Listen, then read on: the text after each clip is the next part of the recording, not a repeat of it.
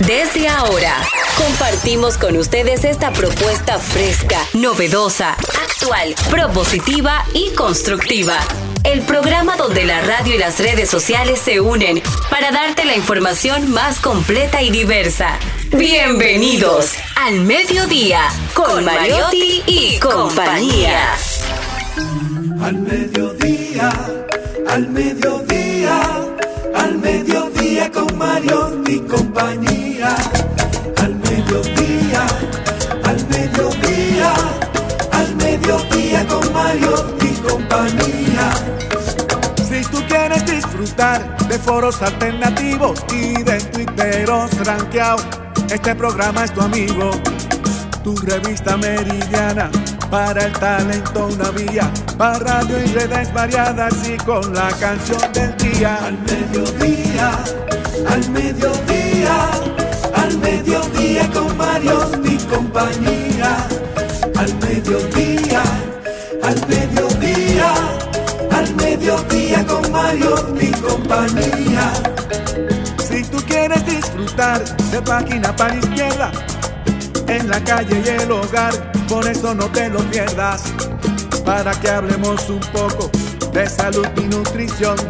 Vamos allí camino propio de moda y decoración. Al mediodía, al mediodía, al mediodía con Mario y compañía. Al mediodía, al mediodía. Hola, hola, hola, hola, saludos, saludos mediodía. Aquí estamos al mediodía con Mariotti y compañía. Diversidad divertida es información sin sufrición, es radio y redes, redes y radio, radio responsable. Hoy arrancamos en Mambo 94.3, Bávaro, Punta Cana y Güey. Premium 101.1 FM para prácticamente todo el Cibao, Santiago, Moca, La Vega, Salcedo, Bonao y San Francisco de Macorís. Transmisión en vivo por la página de Rumba, rumba 985fm.com. Rumba 98.5 para toda la provincia de Santo Domingo, el Distrito Nacional y zonas aledañas. Agréguenos a nuestras redes Instagram, Twitter, TikTok, al mediodía arroba al mediodía radio. Darían Vargas, hoy viene, hoy lunes, inaugura, está aquí con nosotros. Y contento que estoy, porque Santiago y Punta Cana estaba sin filosofía.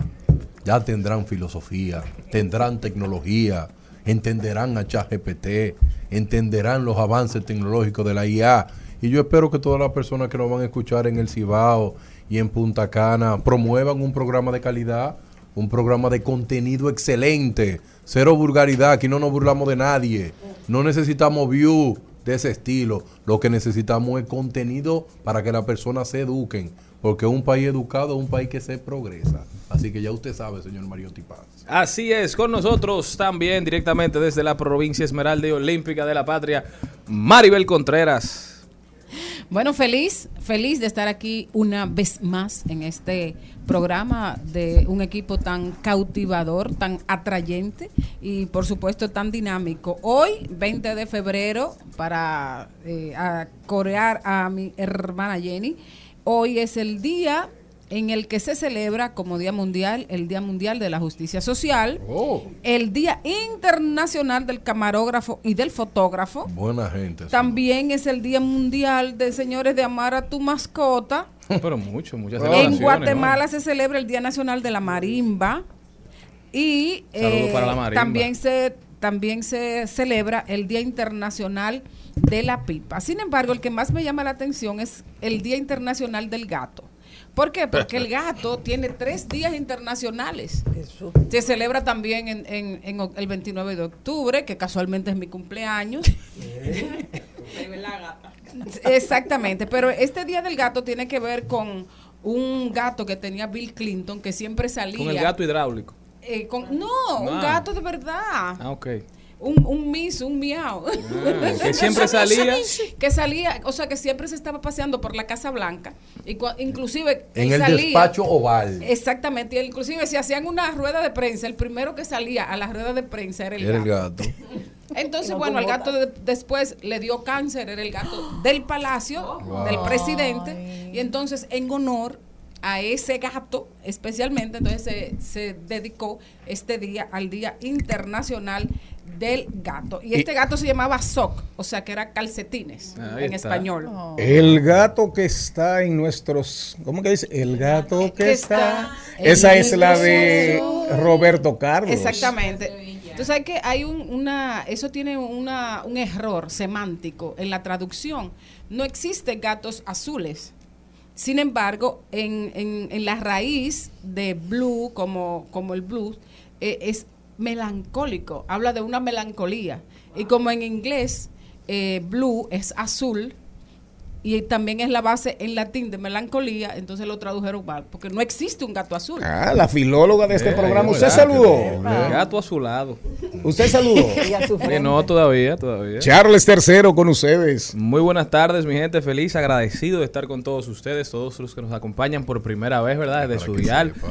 Punta Cana, todo el área del este también, para todo el Cibao. Esto es al mediodía con Mariotti y compañía, un programa que trata siempre de llegar hacia ustedes, de poner alas a las palabras, para llevarles información sin sufrición, diversidad divertida, radio y redes, radio responsable. Un esfuerzo por crear el contenido que queremos ver, un, un contenido enriquecedor, ¿verdad? Un contenido de buena calidad, un contenido que aporte, que sume, que construya y no que destruya. Te está superando. Celine Méndez. Feliz, buenas tardes. Qué día tan grande para todos nosotros. Estábamos esperando con muchas ansias poder llegar al Cibao y al este.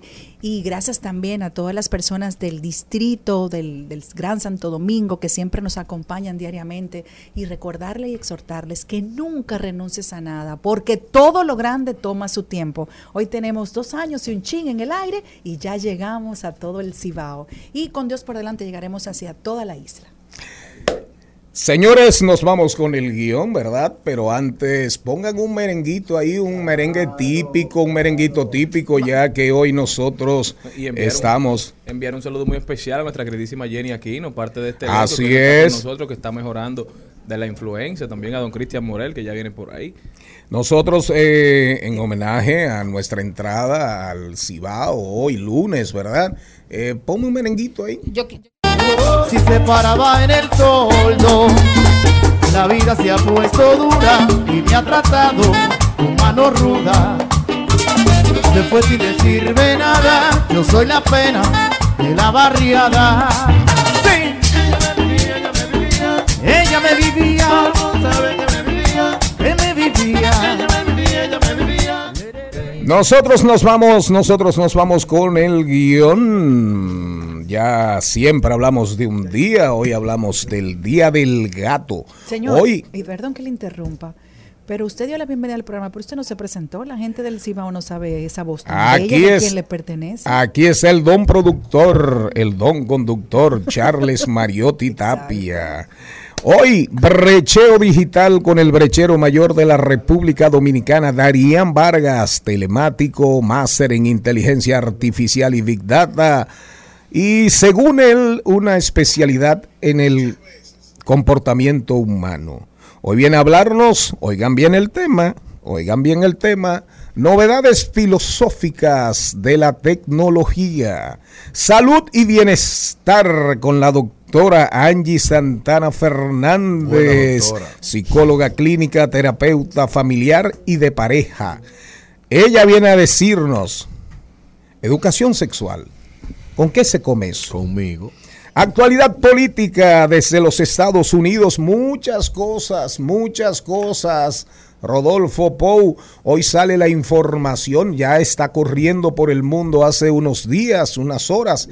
Un, un periodista e investigador muy acreditado, ganador de un premio Pulitzer, acaba de revelar que Biden, que el presidente norteamericano, autorizó la destrucción de un gaseoducto por debajo del mar Báltico y eso anda dando vueltas por el mundo entero. Que el, que el gasoducto, El Stream. 1, que después autorizaron destruir el gasoducto 2 para arrodillar a Alemania, para que Alemania como líder de la Unión Europea siguiese apoyando los esfuerzos de la OTAN y de los norteamericanos en esta especie de guerra sustitutoria porque los norteamericanos no están metidos, ¿verdad? Pero está Rusia y Ucrania, pero realmente contra quién es que está peleando Rusia.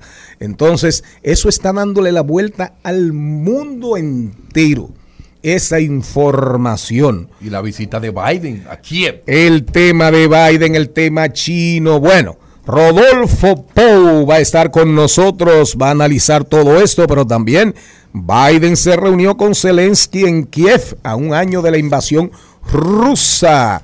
Hoy Hernán Paredes, doblando calles y enderezando esquinas, comunicador y especialista en temas relacionados al sector transporte. Y todos, todos nuestros segmentos, hoy tenemos deportes, ahí lo dijo, hoy no Trending Topic rodando por el mundo. Claro, este, este, este programa hoy no tiene que esmerarse. Este programa siempre busca la calidad, calidad óptima, buenos contenidos, buenas noticias, buenas vibras, farándula, diversidad divertida, información sin sufrición. Al mediodía, al mediodía, al mediodía con Mario y compañía. En Al Mediodía, con Mariotti, con Mariotti y compañía. Te presentamos Brecheo Digital. Brecheo Digital. Darían Vargas, preséntelo Charles III.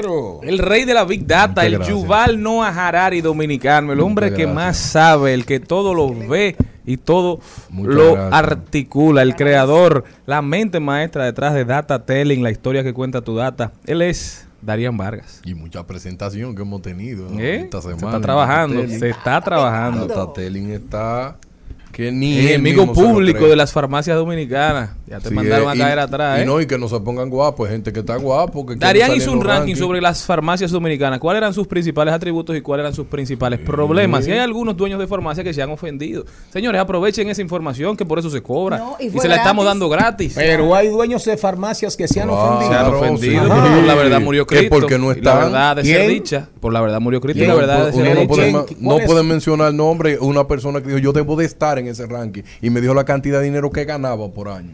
Pero una cosa no tiene que ver con la otra. Ah, bueno, debe de estar en el ranking. Pero, un dueño de una cadena de Farmacia. farmacias te llamó, te escribió. Sí. Ah, pero eso está generando. Generando, pero esa que- es una información al final valiosa que nosotros servimos para los dueños, como dice el señor Mariotti Paz. Inviertan para mejorar. Ahí está el sentimiento de sus clientes. Claro. Ahí está el sentimiento de la gente que pide y adquiere sus servicios. Y la gente lo dice, es verdad que tú eres bueno porque tú duras mucho para, para mandarme medicamentos. Todo el mundo se lo está diciendo en los El comentarios. servicio Siéntase al usted cliente, mal. el servicio al cliente. Eso no son problemas míos, pero vamos a hacer otros rankings que le van a gustar a la gente. Pero peleando con usted. le- no, peleando conmigo, no, peleando con Eh. también el dueño de la farmacia porque lo etiqueten y le dicen, es verdad eso, mejórenlo. Ajá. Sí, yo llamé, yo llamé a las 9 de la mañana y me lo mandaron al otro día. yo- entonces, Ah, hay gente loca. Pero el ranking va bien. Sí, no, y también la gente asume que, por ejemplo, la, la, la farmacia GBC, ellos hacen mucho bullying a los otros porque ellos le pagan el pasaje de noche a, a los colaboradores, le compran cena, lo hacen random, lo hacen de forma loca. Y eh, entonces ellos dan presión a las redes con eso. Si tú trabajas en otra franquicia, ¿qué tú quisieras que hagan contigo? Lo mismo. Lo mismo. Claro. Y ellos entonces se- lo, lo hacen Son de forma saca. sistemática. Pero nada, ese no es el tema de hoy, pero no se sientan mal, porque vamos a seguir haciendo ranking.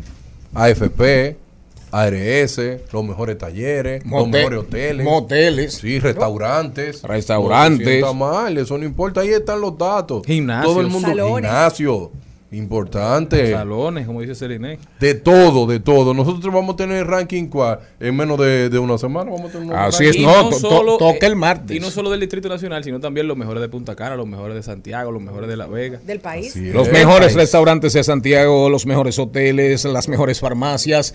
El ranking del brechero digital mayor de la República Dominicana, Darían Vargas. Un saludo para Delvis Durán. Buen hombre ese. Delvis Durán eh, reportando la sintonía desde Santiago. El mejor. Yo no sé si ha bajado de peso, pero te- tiene un botón que casi me mata. No, no, pero ya, eh, eh, eh, él, me lo dije, me hace bullying. Él está bien, él está, está bien. bien ya. Arrancamos. Elvis. Vamos a ver, hoy venimos novedades, oigan bien el tema, novedades filosóficas de la tecnología. No te vamos a interrumpir hasta que tú no termines. El siglo XXI, la mejor era para nacer.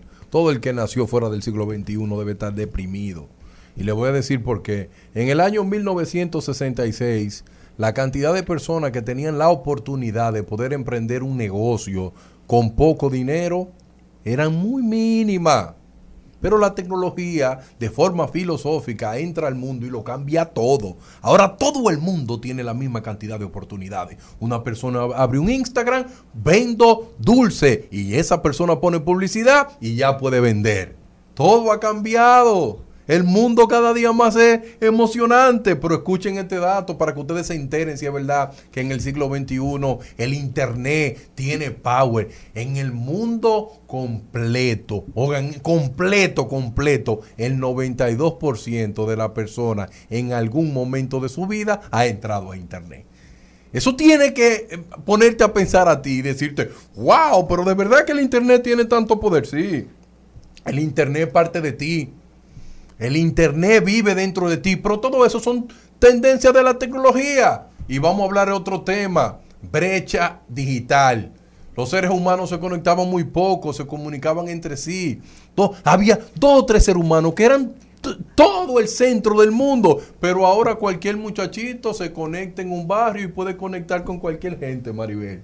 Y al final del día tú te preguntas, oh, pero ¿y este concepto filosófico tan raro? ¿Cómo ahora la tecnología permite que cualquier persona de cualquier clase social pueda tener influencia? No, además, yo, por ejemplo, yo que crecí en Macondo, digo en Monteplata. Ya usted puede la era ver. que Ma- había que, Gabriel ir al, había, ¿eh? había que ir al correo para poner un, un mensaje. Ya tú puedes ver. En los países emergentes, que a la gente no le gusta que le digan los países de tercer mundo, que yo no sé por qué que no le gusta eso. Señores, escuchen este dato después de la pandemia. Después de la pandemia, de cada 10 personas que tenían un dispositivo electrónico, perdón, antes de la pandemia que tenía un dispositivo electrónico, de cada 10, 6 se conectaban a internet. ¿Usted sabe cuántos se conectan ahora, Mario Tipa? 9 de cada 10.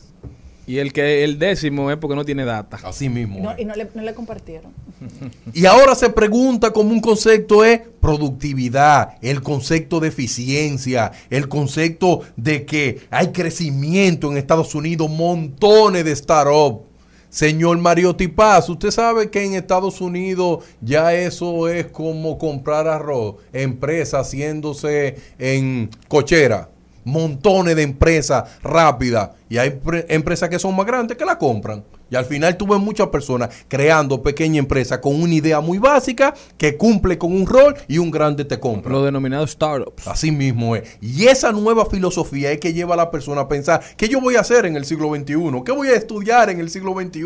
¿Cómo me preparo? ¿Cómo compito con todas las personas que hoy brindan un servicio? Al final yo voy a concluir con lo siguiente, en ese tema que yo quiero que tú eh, lo, lo analices bien. El siglo XXI te invita a ti eh, buscar innovación.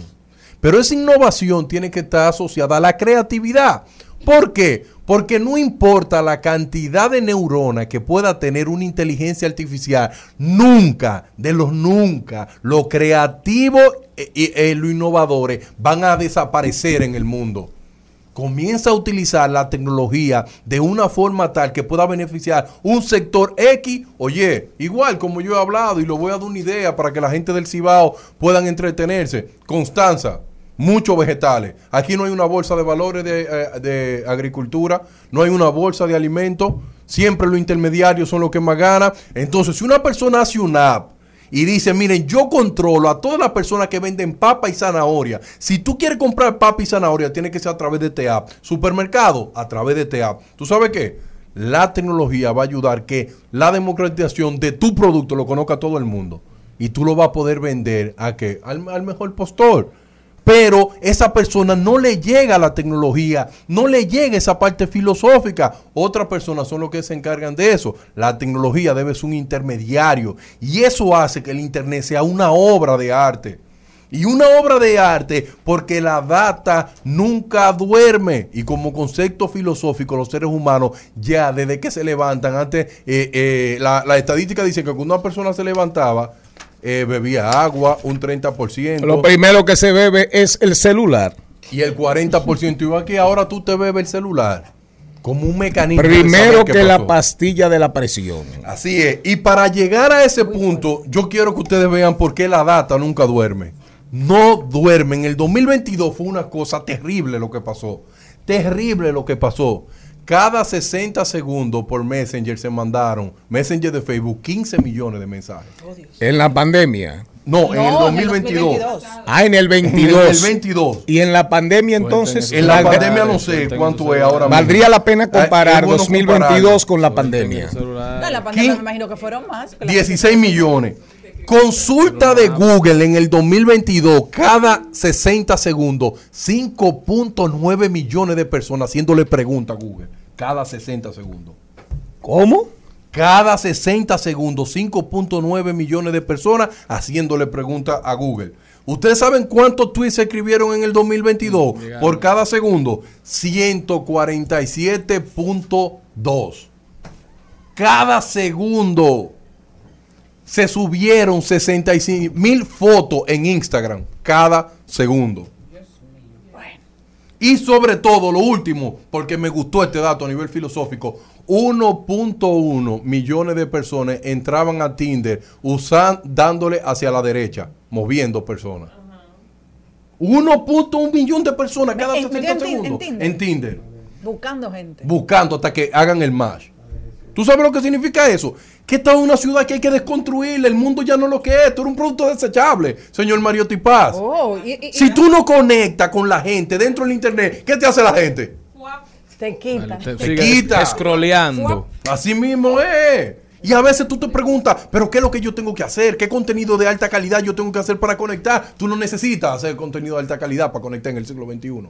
Mientras más simple y más vulgar, mejor en persona tú tienes al lado tuyo. Y mientras más vaya con lo que la gente piensa, por eso la gente tiene que definir bien su target, porque cuando tú creas contenido para un target en específico y tú sabes lo que esa gente quiere ver y tú se lo das, la gente lo asimila mucho más fácil. Cuando tú le das lo que tú quieres que la gente vea, porque tú no analizas con hacia quién tú estás hablando, se le hace muy difícil a la gente conectar contigo, empatizar contigo. Sí, por eso usted tiene que conocer su audiencia. Señor Claro. Mario Tipaz, y eso, la grandeza del siglo XXI es, eh, no, ya no te permite que mientras mayor nivel académico tú tienes, mayor cantidad de éxito tú puedas tener. Eso no existe ¿Se ya. lo quitaron? Eso se lo quitaron. El que me venga a mí a hablar de que, que yo soy Darían Vargas, tengo un máster en esta cosa y esto y esto, eso no le importa a nadie en el siglo XXI. A nadie. En el siglo XXI, ¿Qué le importa a la gente? en el siglo XXI, a la gente lo que le importa, que si lo que tú hablas le genera dopamina.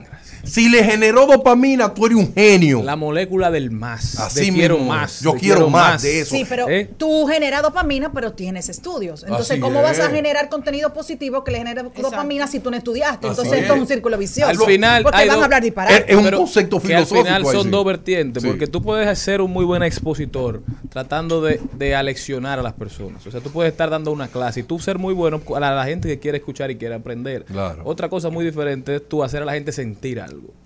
Tú hacer una historia, un storytelling, que la gente aprenda, pero a la vez se empatice contigo porque tú lo estás haciendo sentir alegría, tú lo estás haciendo sentir conocimiento, tú le estás despertando la morfina que lleva en el, en el cerebro. Entonces la gente se le dispara eso y dice, oh, pero qué genio este hombre. Bueno, y pensamos igual él y yo, entonces yo algo, tengo que ser un genio también. Así es, porque una de las cosas que tú tienes que tener claras, Celine, es lo siguiente. Tú tienes un público que te sigue y ese público dice, el contenido que hace Celine de calidad y me gusta. ¿Cierto? Y tú tienes un público que es muy posible que es el mayor consumidor de tu anuncio. Es un público chatarra que tiene mucho view, mucho view, pero no consumen. No le dan clic a un anuncio nunca, que eso es lo que dicen los estudios. Los estudios dicen que el contenido chatarra puede generar un millón de views y de ese millón tal vez dos personas entran al link de la publicidad. Pues entonces tú estás Y es posible que tú tengas 500 views y de esos 500 views 250 entraron a la publicidad. Al final del día, el mayor comprador es el, el que tiene el mayor nivel de conocimiento. Pero ¿qué pasa? En el siglo XXI, cuando la persona te ve y dice, Celine solamente genera 500 views, pero Carlos genera un millón. ¿Tú sabes qué dice la gente? Que esa persona está haciendo un contenido mejor que el tuyo. Y eso no es la verdad. No, porque entonces esos 500 son lo que le generan a las marcas sus ingresos. Sus El millón de los likes que no le dieron no le genera ni siquiera un dólar. En el siglo. XXI, medir la publicidad de acuerdo a la cantidad de views que tú tengas, eso es resultado para tú tener conocimiento y posicionamiento, pero no resultados Por reales. eso que la marca ahora te hablan de engagement. Así mismo es. Pero al final todo esto te tiene que llevar a una simple conclusión. Es reflexionar acerca hacia dónde va el mundo. Ahora mismo le están llamando la fiebre del oro. ¿Y hacia dónde va el mundo? Ahí, ahora te voy a decir, la fiebre del oro le dicen al consumo de inteligencia artificial. Y ChatGPT o ChatGPT ha cambiado todo ese paradigma, ¿Tan señor Mario.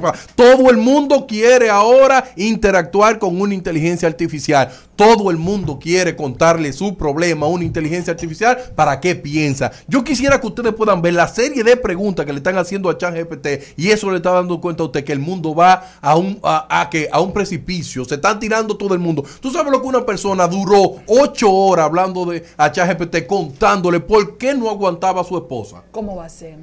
Comenzó diciéndole, me casé con ella. Llevo 12 años. Al principio fue todo una hermosura, pero ella fue cambiando. Ya no era mismo en la intimidad. Ya yo no me sentí igual. Ahora tenemos un montón de problemas. Y le contesto una forma genial a ChatGPT de la parte de intimidad. Y dice ChatGPT, cuidado si usted necesita ayuda y necesita buscar un profesional de la medicina para que le ayude en la intimidad. Ay, Dios mío. Eso, porque ChatGPT le están haciendo muchas preguntas de intimidad y está aprendiendo demasiado. La persona. va a salir sexólogo. Sí, muy. le- y le hacen preguntas loquísimas de que dime, dime tu nombre oculto. Ahora yo te quiero contar un problema. Me está pasando esta cosa y yo quisiera suicidarme. Ay, Dios mío. Y hacia allá va el mundo. Y eso es lo que el mundo quiere. Así que nada, espero que sigan escuchando toda esta filosofía y recuerden, lo mejor que puede pasar en un mundo conectado es saber que tú consumes. Oigan bien, oigan bien, atención Santiago, La Vega, Moca, el que estaba ahí, el, el que estaba ahí era, es Darían Vargas, para que sepan el nivel de esta producción. Telemático Máster en Inteligencia, Máster en Inteligencia Artificial y Big Data y una especialidad en comportamiento humano. Señor Vargas, ¿cómo le fue a usted por Santiago? Varias fotos. Eh, Varias fue? fotos. Ocho. Pero usted es una Se celebridad. me acerca una señora y me dice lo siguiente. ¿Usted es de aquí o anda de paso? Niño genio. Ay, Y qué yo, bello. ¿Cómo? ¿Y usted se lo creyó? Claro, pero él es un genio. Espérate, pero no he terminado. Tiene que Y yo le dije a ella, no, estoy de paso. Niño anormal, usted es un genio. Y me dice ella, me gusta tu contenido, espero lo cortecito, pero a veces no, no te escucho en la emisora porque le he puesto. Y yo le digo, no, es que no se escucha aquí, pero se va a escuchar a partir del lunes. Y le dije que a través de Premium. No me lo voy a perder. Y estaba con su hija y le digo, conoce una gente que habla de cosas que sirven. Y le digo, no me puedo ir sin una foto. Y me la tiré. Y después ya me dije, no, de, no deje de ser genio. Ay, Él es lindo. Darían Vargas. Y va a estar el martes que viene, va a estar el Oye, martes que martes. viene, no, mañana va a estar aquí, pero el martes que viene, atención, el ranking de qué, El ranking. con qué venimos. El ranking nosotros vamos, a- vamos a hablar cua- cuáles son las mejores AFP. ¿Y por qué no ARS? Puede ser ARS, no. Vámonos con Vamos ARS. Administradoras de Riesgos de la Salud. Será el ranking de al mediodía con Mariotti y compañía. También tendremos ranking sobre bancas de apuestas. Epa. Atención, Cabañas. atención el Cabañas. rubio, ¿Cuáles Merchol. son las mejores cabañas? Melchor Guzmán, el Rubio Guzmán, Ernestico Ureña en Santiago, Fernando Guzmán, Antonio Cruz. Atención, mis amigos banqueros de toda la geografía nacional. Próximamente también ranking de bancas.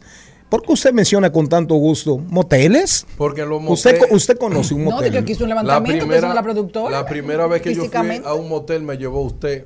¿Qué? Sí. eh, Lo llevé yo. Sí. Oiga, como él lo Bueno, dice. Sí, pero cuando hemos ido al interior, que hay que Sí, dormir. que, que, y fui y lo vi, lo vi ya y lo vi eso porque Charlie tenía que ir al baño, entonces yo lo vi. No, no era yo. Era usted. Era yo. Era usted que Era tenía- yo. Tenía Que problemas. tuvo en una emergencia. En el tuvo problemas. Ahí lo dijo. Venimos con ahí lo dijo.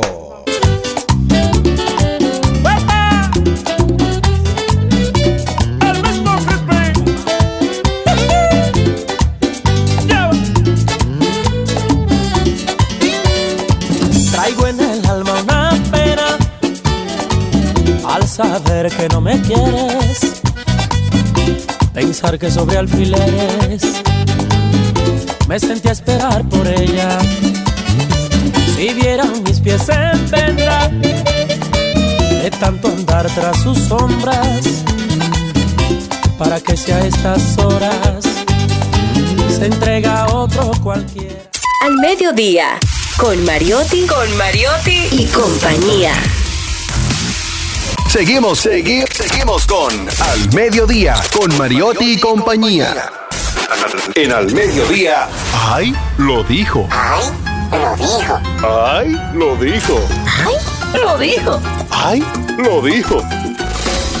¡Ay! Vamos a ver las redes, eh, sobre todo Instagram, Twitter, Twitter. Eh, todos los días hay personas que tienen páginas, tienen cuentas solamente para reflexionar. Muchas veces de manera muy profunda y seria y otras veces de manera muy profunda, pero relajada. Son vivencias, eh, filosofía de la vida, de los caminos de la vida, pero súper, súper, súper interesante.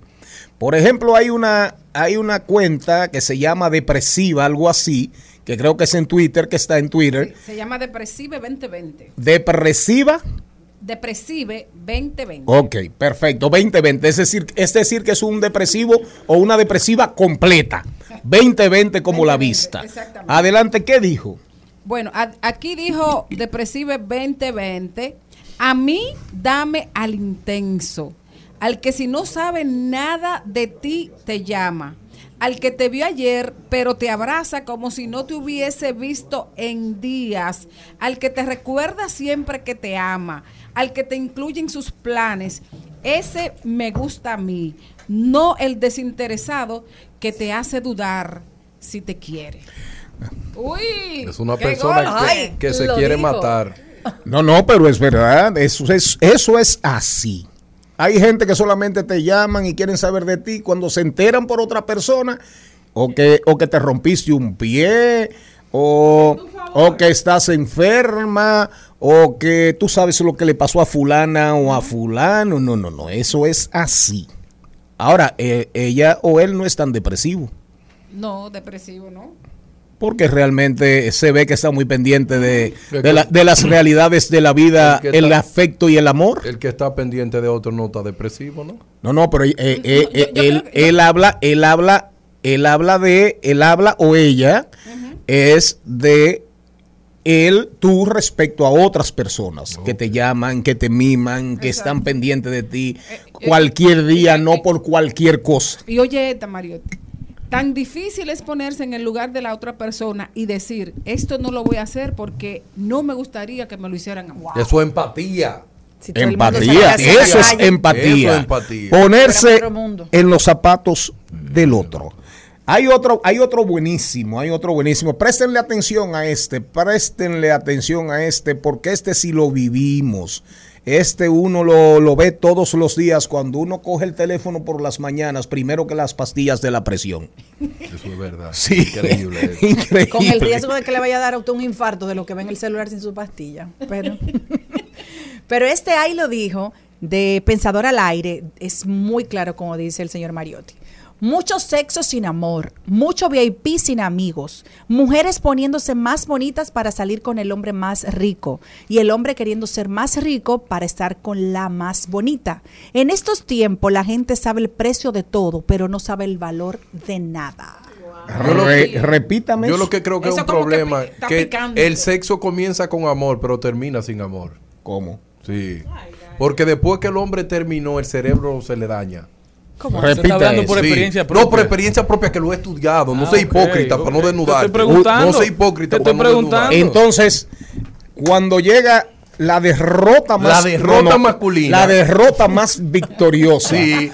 es la derrota masculina. Así es. La más Cuando victoriosa. el hombre llega a su derrota masculina, ese hombre ahí ya no siente ni una gota de amor. Necesita tiempo para que vuelva. ¿Y como cuánto tiempo que tú necesitas? Pero no Tú, con- pero- bueno, yo necesito de 10 a 15 minutos. Pero no ni de mí en Está ese bien. momento. pero no, pero no confunda, pero no confunda usted erección, retorno de la verticalidad. No, porque el cerebro cambia, usted lo sabe, dígalo y confiese, se gusta un hombre muy grande. Bueno, vuelvo a leerlo, vuelvo a leerlo. Sí, como sí, tú me vuel- dices, vuelva a para leer. que usted vaya pensando No, no, su para oír una, para oír la opinión De usted de una más no acreditada del de- señor Charles De un III. recién casado. Sí, de un, re- de un recién casado.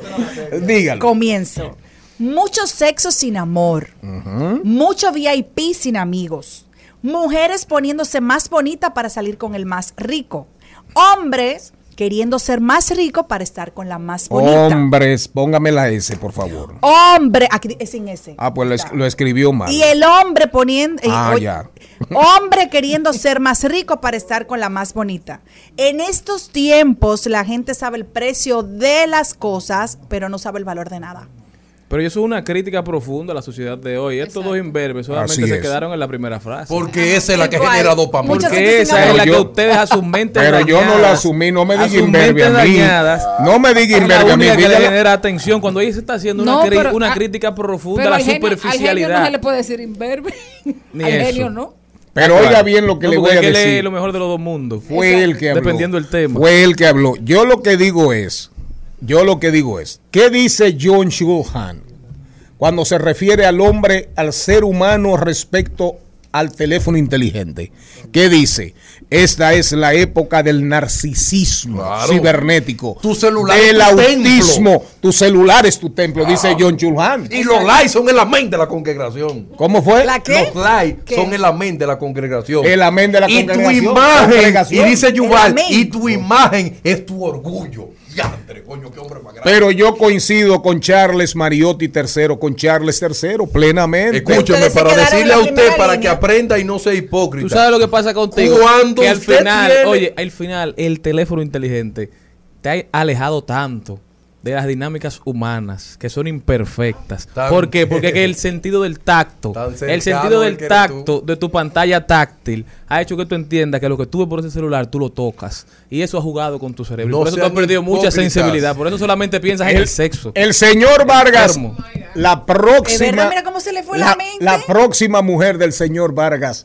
Usted No, sabe. ¿qué próxima mujer? La La próxima mujer del. La próxima novia No. o amante del señor Vargas. Usted sabe cómo se va a llamar. No hace eso. Hagan silencio. Yo sé. Ustedes saben cómo se va a llamar la amante por venir del John Chulhan dominicano. ¿Cómo se va a llamar? ¿Eh? Galaxy.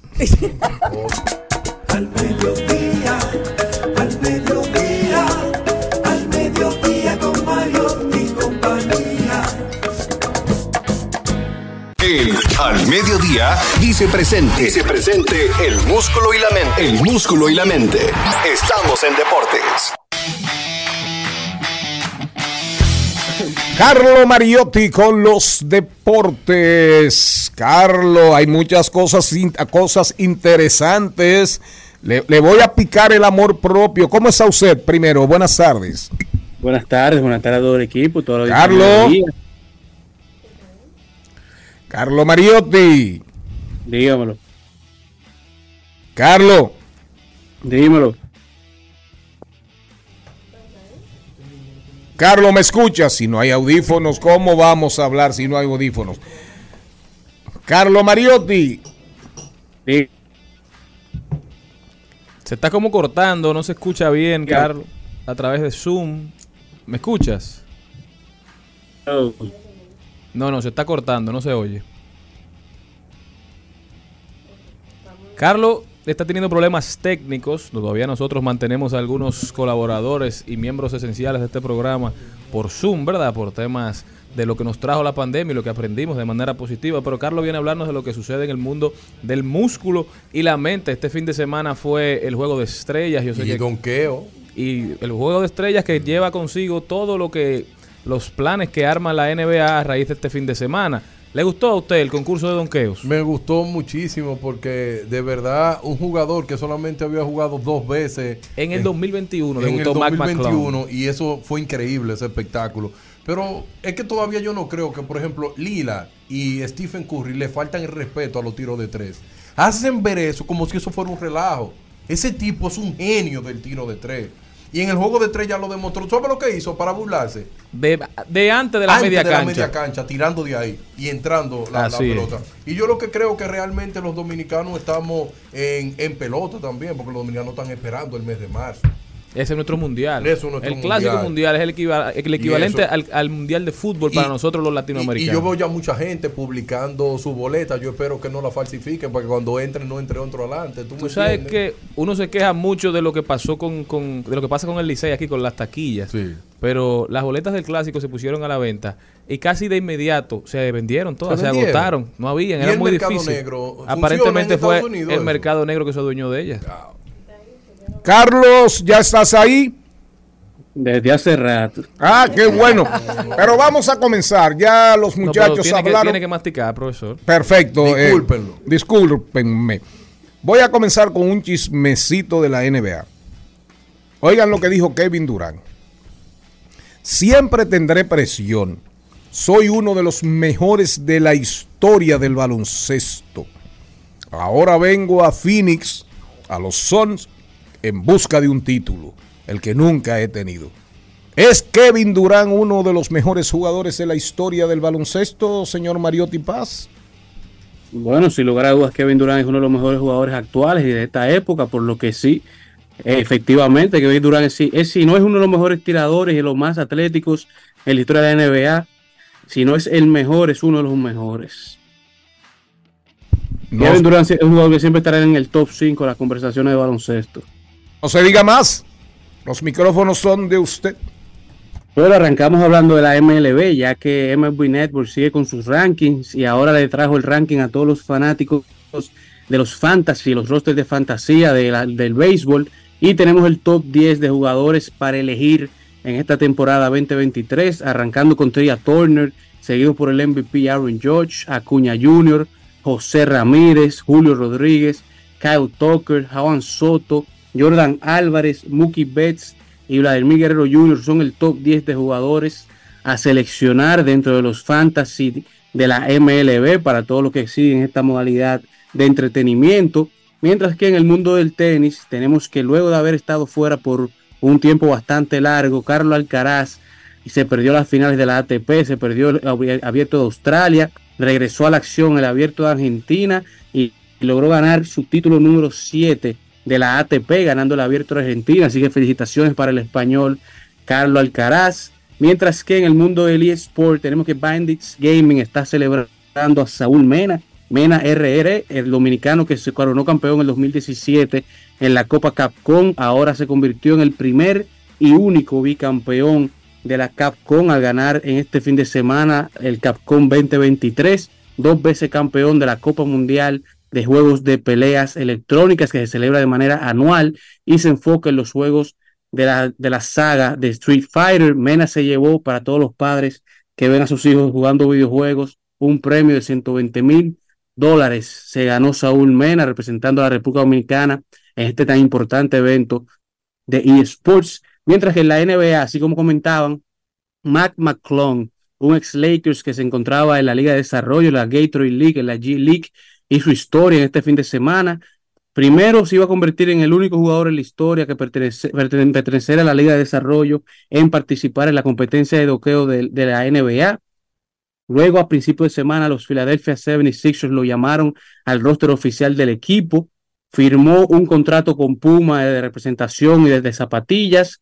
y se integró también, ganó la competencia de donqueo, así que una semana bastante interesante para Mac McClung, que de carrera solamente había ganado alrededor de 106 mil dólares y solamente ganando la competencia de donqueo se ganó 100 mil dólares para su bolsillo, se convirtió en el primer jugador en ganar el trofeo del Dr. J, Julius Irving, que este año se estrenó. También fue el primer jugador de Filadelfia en ganar una competencia de donqueo. Es el segundo jugador que mide 6'2 o menos en ganar y en tener tres puntuaciones de 50 o más en la competencia de donqueo. Y es el jugador con menos partidos en la NBA en ganar un don contest. Mientras que Damian Lillard se ganó la competencia de tiros de tres, 26 tiros en su primera ronda, 26 tiros en la ronda final. Damian Lillard que, tuvo un destello de tiro de tres en el juego de estrellas, mientras que Tim Janis lo logra por fin en esta tercera ocasión que se corona como, como capitán. Janis Atentocumpo, su equipo logró vencer por primera vez al, al, Team LeBron, LeBron James, que en sus cinco ocasiones como capitán había ganado. Ahora en esta sexta su equipo cae frente al equipo de Janis Atentocumpo y se lleva la victoria 184 por 175, mientras que Jason Tatum de los Boston Celtics fue coronado como el jugador más valioso, el Kobe Bryant MVP, con 55 puntos y 10 rebotes, rompiendo el récord de más puntos en un partido del juego de estrellas de la NBA. Señor Mariotti, usted sabe lo que pasó ayer, don Carlos Mariotti, Mbappé y Messi. Oiga bien usted, el París, el equipo de Messi, de Neymar, de Mbappé, jugando, jugando contra, ¿cómo se llama? El, el Lille. Ajá, el exacto. Un tiro libre de Messi espectacular cerrando el juego con esa izquierda prodigiosa, divina de Messi. Salvó, salvó porque hay muchos rumores, hay muchos rumores de que el Paris Saint Germain se quiere llevar, se quiere llevar a, a Galtier a Galtier hace días y días y días. Y en el mundo deportivo, como en, la munda, en, como en el mundo político, cuando el río suena, es una máxima en la vida. Cuando el río suena es porque piedras y agua, mucha agua trae. Entonces, dicen en Francia que posiblemente Mbappé y Messi salvaron a Galtier. Se sigue poniendo color de hormigas, la, la UEFA, la, la Liga Europea, la, la UEFA la Champion. No, no, y la, y la UEFA en sentido, en sentido general. ¿Algo más, señor Mariotti? No, así mismo es. En ese partido del PSG, que Neymar, luego de haber anotado, salió lesionado otra vez en la pierna derecha. Pero realmente hay muchas quejas en Francia, la crónica deportiva eh, diciendo que un equipo con ese tridente, que si Neymar, hay quienes dicen que posiblemente si aparece quien pague el, el costo de traspaso de Neymar, eh, Neymar se irá del Paris Saint Germain. Eh, bueno, hay muchos comentarios que dicen de que el Paris Saint Germain no podrá contar ni con Neymar ni con Leo Messi para la próxima temporada. Así es, y creo que tiene una lesión, ¿no? Sí, eso mismo, se lo dobló un pie, se, se estima que dura dos meses. Neymar. Sí, Neymar. Creo que pronto veremos a Neymar fuera del Paris Saint Germain. ¿Cómo se pronuncia eso en francés? Pues en inglés que ustedes lo pronuncian. Lo digo así mismo, Paris Saint Germain. Otra pregunta para irnos a una buena noticia. Una pregunta a usted. ¿Se quedará en la NBA? ¿Será una figura estable en la NBA?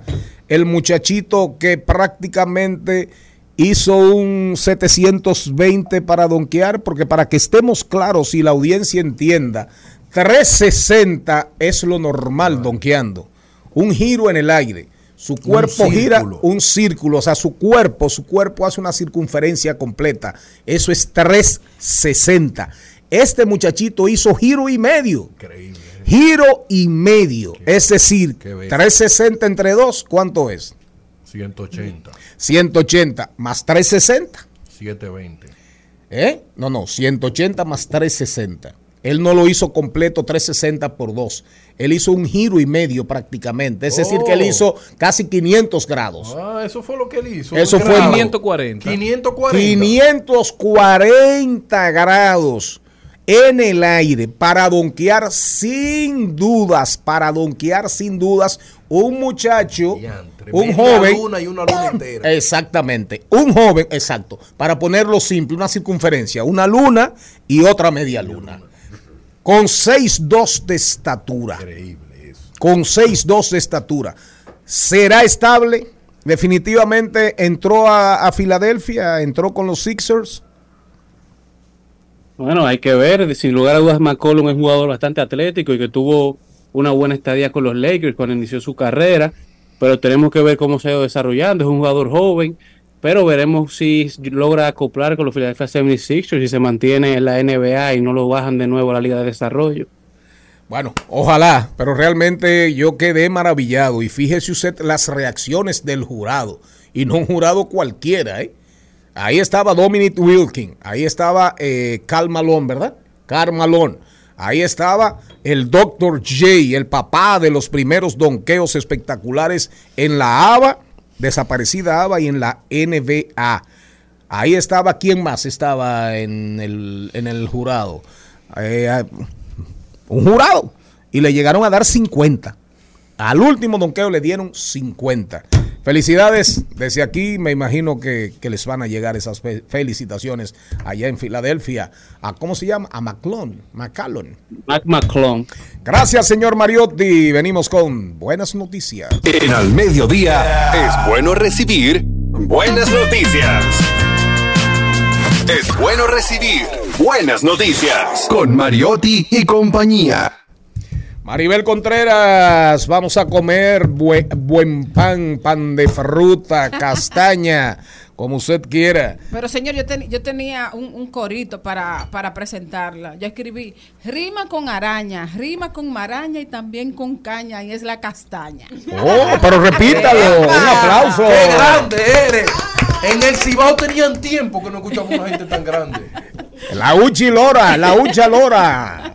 Rima con araña, Ajá. rima con maraña y también con caña. Señores, es la castaña. La buena noticia Oye. es que la castaña se ha constituido No, en dime. una fruta del cual la República Dominicana es principal exportador. ¿Y qué, qué, qué puede estar llamando la atención de ese fruto que era considerado en los campos, por lo menos cuando yo era chiquita, comida de puerco? Eso es verdad, Y eh. además de eso, también tú sabes cómo le decían, pan de pobre. Bueno, pues el pan de pobre ahora es para ricos. ¿Y por qué? Bueno, es que se ha descubierto que la castaña o el pan o el buen pan sirve para cosas tan interesantes como esta ahora que preocupa tanto, para el sistema nervioso. Pero además también es una fuente increíble de vitaminas C, B y minerales. A eso hay que agregarle que los chefs del mundo están interesados en la castaña y la están usando para aderezar salsas, para hacer cremas, para incluirla en los guisos y también la están utilizando para pobres. Otra ventaja que ¿Para tiene qué? para postres. Ah, ok. Otra ventaja que tiene, no tiene gluten. Entonces, es. No, no, na- naturalmente Ah. no tiene gluten, por eso, por eso, Es tan famoso. Frítole, el gran mercado, para que entendamos, Monteplata, la provincia Esmeralda y Olímpica, tiene ¿Siembran un- en Monteplata? Sí, sí, muchísima, muchísima. Y, y, y a raíz, y a raíz de que se comenzó, de que comenzó la ola exportadora y Frítole y Fritolé comenzó a decir, bueno, queremos hacer las papas porque eso da un tostón. Divino. Eso da un Rico, tostón rico. espectacular. Y, y el puré espectacular. Pero sobre todo el tostón. Un tostón de eso, con un buen aguacate, un buen guiso de huevos. Eso no un tiene madre. Un salamito. Del que nos y, y- gusta. y el puré. Y pues, el puré de espectacular. Oye, oye el sabor que Con tiene. una buena longaniza desbaratada del humazo. De ahí del humazo, Pero del cruce. Del cruce natural, del abanico. sin gluten, Ay, lo- eh. lo Ajá, chévere. pero hay que agregarle. No, El humazo no quiere saber de nosotros porque llegamos siempre berenjena. tarde. El ser humano, el ser humano que no se envenena se muere. Mira, es como, como tiene yuca, como si fuera yuca, pero también como si fuera papa. Entonces tiene como una pintica de batata. Entonces un puré que le sale como un, un leve dulzor. Añade. O sea, una cosa espectacular. Así es, fritolé. y la textura. Por- Entonces, otra cosa. Por el tema gluten es que Frito-Lay comienza a importar, a importar, digo, a, a- consumir buen pan, castaña de la República Dominicana para hacer las papitas Pero, ¿y el que fritas. Y eso el nombre. en Latinoamérica, señor Mariotti. Se da en muchos lugares. Que pero, el nombre, también castaña hay un- frita un gran trabajo, eh, un gran mercado gallego relacionado con las castañas también. Y hay otra cosa que decir, que esta eh, está considerada ahora mismo una de las frutas que tendrá la responsabilidad de paliar el hambre en la tierra. No, no, de hecho, de hecho, para que se sepa, de hecho, para que entendamos antes de irnos al cambio, los ingleses, el tema, esos, el, eso era, es una fruta tropical. Los ingleses, Jamaica, ¿cómo llega al Caribe? Para que entendamos. Los ingleses, por el alto costo que generaba en las plantaciones la alimentación de los esclavos africanos, comienzan a buscar, comienzan a buscar alternativas y encomiendan a sus corsarios, a su marina, que era la más poderosa del mundo hasta la Segunda Guerra Mundial, la más poderosa del mundo, que comenzasen a buscar ese árbol prodigioso que producía la castaña. De hecho, hay películas que se han hecho sobre la búsqueda del árbol de la, castaña, ¿de acuerdo? Y de repente comenzaron a traerla al Caribe para alimentar a los esclavos africanos. Así más o menos, busque ahí, busque ahí en Wikipedia el origen de la castaña en América Latina, sobre todo en el Caribe, igual que el coco. El coco, el coco no es de estas islas, el coco viene del Pacífico, el coco viene de Polinesia, el coco viene de por allá, de islas del Pacífico, así llegó el coco a la República Dominicana. Cuando Colón vino aquí, él vino con sus cocos, los de él, pero no trajo el coco. Y Pero qué y- pena, y- y eso- qué esos pena. cocos vinieron con Y agua. qué Yo pena, que y qué pena, y qué pena que Colón no perdió los cocos aquí. Y ahora, un boletín de la gran cadena RCC Media. El Ministerio de Industria y Comercio informó que durante el mes de enero las exportaciones de zona francas crecieron un 9% con respecto a enero del 2022 y registraron un máximo histórico en los últimos 12 años desde el año 2010. Por otra parte, la Policía Nacional apresó al exalcalde del Distrito Municipal de Boca Cachón en Jimaní, Roberto Cuevas Florián, a quien se le acusa de herir de bala a otra persona en medio de un conflicto. Finalmente, en Brasil, dos personas fallecieron, entre ellos una niña de 9 años, y al menos 15 resultaron heridas en un tiroteo durante una fiesta carnaval en la zona metropolitana de Río de Janeiro. Para más detalles, visite nuestra página web rccmedia.com.do. Escucharon un boletín de la gran cadena RCC Media. Escuchas Al Mediodía con Mariotti y compañía. Seguimos, seguimos, seguimos con Al Mediodía, con Mariotti y compañía. Trending, Topics. Al Mediodía, con Mariotti y compañía. Presentamos Trending Topics. Temor a no encontrarte, que mi vida es un fracaso.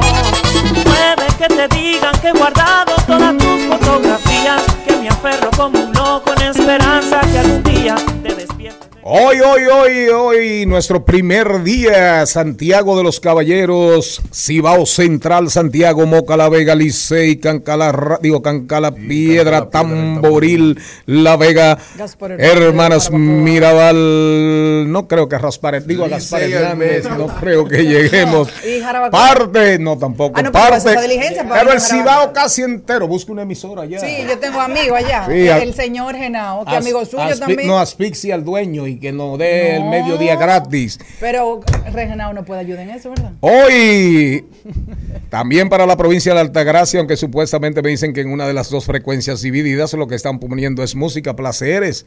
No tengas el placer de quedarme mal. Yo hablando pendejadas aquí. Transmisión en vivo por la página de Rumba. Rumba985fm.com. Agréguenos. Nuestras redes, Instagram, Twitter y TikTok. Arroba al mediodía radio. De mis errores tuvimos hermosos días. También es probable que te cuenten recuento en los lugares donde me. Trending topic, las tendencias. Me voy a Macondo, ¿Dónde República? Dominicana. A Monteplata. Tú sabes lo que es eso, de que, que en República Dominicana, último minuto, recapturan el mapache. Este país tiene que coger fuego, candela, gasolina, un país que le dedique tiempo a un mapache. Atraparon el Cristo Rey, se escapó Mira, y pero- ahora lo agarraron de nuevo. Oye. y eso es trending topic. Un país que le dedique tiempo a eso, mira, un país hay- que no puede ser reconocido ni, ni tan siquiera, como dice mi abuela, como un país. No. Mira, va- varios, varios editoriales. El, El mapache. mapache. No, no, es que el mapache lo agarraron el martes pasado. Pero Se de- la señora llamó al 911 dijo, mira, aquí hay un mapache. ¿Tú sabes lo que le preguntó el que le, el que le cogió ¿Qué la llamada? eso? Le dijo, venga acá, doña, usted está borracha. le dijo, usted está ingiriendo bebidas alcohólicas. Porque el que, tra- el que atiende en el 911 en el call center no pensaba que eso era posible. La Porque doña le dijo, no hay no, mapache". aquí hay un mapache y tiene como tres días en el techo. Cuando llegan allá, no encuentran el mapache. Llaman a medio ambiente. Medio ambiente dice, ok, vamos a buscar el mapache. Pero lo agarraron antes la gente de Cristo Rey. Unos tigres Oye, lo que hicieron, metieron en un secuestraron el mapache. Y pedían 100 mil. 100 mil pesos para entregar el mapache. La degradación de Oye, la sociedad. 100 mil pesos para entregar el mapache, pero el mapache es tan sabio que el mapache se escapó. Y mordió a uno. Y lo mordió. A varios. Y a varios. Oye, cuando llegó medio ambiente buscar el mapache que se lo entregaran sí o sí, que se escapó el mapache. Mentira. Pero ya había gente especulando que el mapache se lo comieron, fue. Y, y di que en un locrio, porque no fue toda comida, un locrio de mapache. Ya había gente hablando de que el mapache se lo habían comido. Así es. Y ahí ustedes pueden ver que lo agarraron hoy en Santo Domingo Norte. Y el mapache nada más salió a la cabecita y decía un video la doña: ¡Ay, velo aquí! ¡Ay, velo aquí! Entonces, el zoológico le ¿y dio para allá. Eso te a El zoológico cogió para allá y ya no van a tener que dar recompensa y lo van a llevar hoy al zoológico. Ah, ese, qué ese bueno. animal tiene que estar muy estresado. Y recuerden que la isla Ay, sí. Catalina, Trujillo, fue que lo llevó ahí. Se dice que en Isla Catalina hay muchos mapaches. Miren, pero para que Entonces preguntaban por el dueño del mapache, pero si alguien lo trajo fue contrabandeado, entonces No, no, nadie iba a pagar los nadie 100 va a mil. Mire. Entonces parece que viene en un barco de Isla Catalina, es lo que dice la gente. De, la- de- de las cosas que hizo Trujillo, ¿verdad? Trujillo, por ejemplo, cuando se desataban, ¿cuál era la alcancía de un campesino? Un cerdo, por eso le decían la alcancía del pobre, no, pero el cerdo. Porque tú no vendes una vaca, tú tienes una vaca para reproducir. Y el cerdo también, pero el campesino No, pero hay vaca de leche y Sí, vaca de carne. Claro, perfecto, pero que la alcancía, cerdo, de- la alcancía cerdo. del pobre era el Y cerdo. si coge un cerdo sí. y venderlo. Claro, no, y, y- y reciclar y vendo y vendo, viene Navidad, Pero, viene pero de hecho, eh, las alcancías de los niños y de todo el mundo. Claro, son cerditos. Claro, son cerditos. son cerditos. De ahí es que sale la Viene, viene la Navidad, viene una celebración especial, viene una celebración, siempre hay una, siempre Pobre, pobre. se celebra. Entonces vino la fiebre porcina de la, la de bien atrás, cuando el gobierno, creo que de Don Antonio o de Jorge Blanco. Entonces acabaron con el cerdo criollo, por Ay, ejemplo. sí. Tomó un tiempo. Trujillo acostumbró a lo siguiente. ¿Qué hacía Trujillo? Hay una plaga de hay una plaga de ratones. Ratones, ratones, de, Mucho- cule- mucho de culebras, de culebras que se están comiendo las gallinas de los pobres, las crianzas en los patios. Trajo jurones. En- con el tiempo, ¿qué hizo el jurón?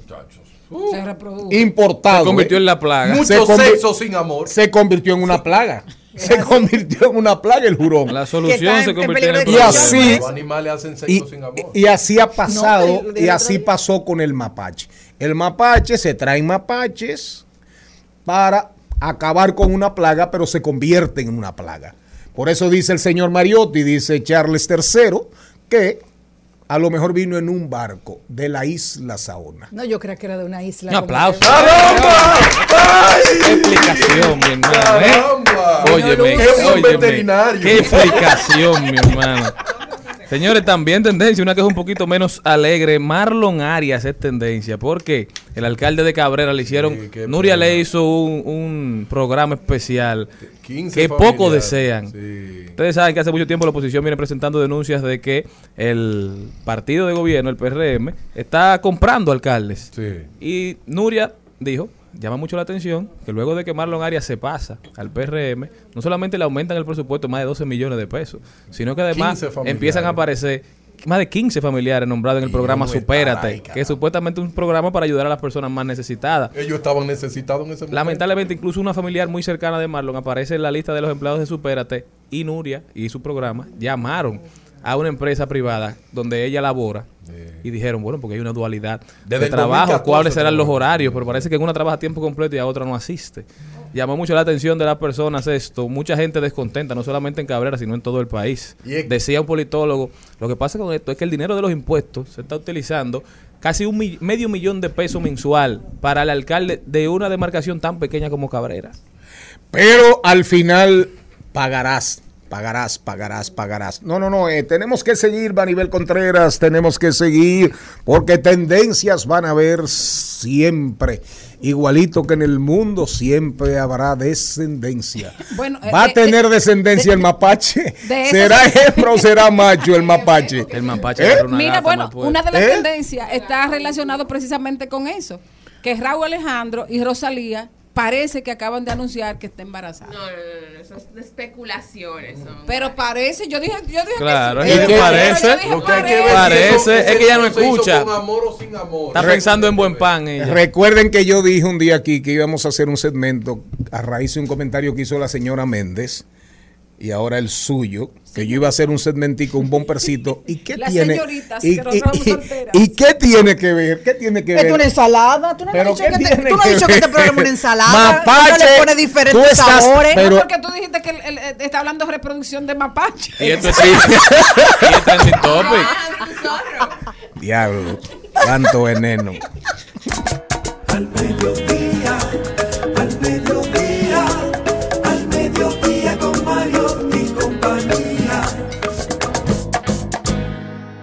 Presentamos 2020. 2020. Salud y bienestar.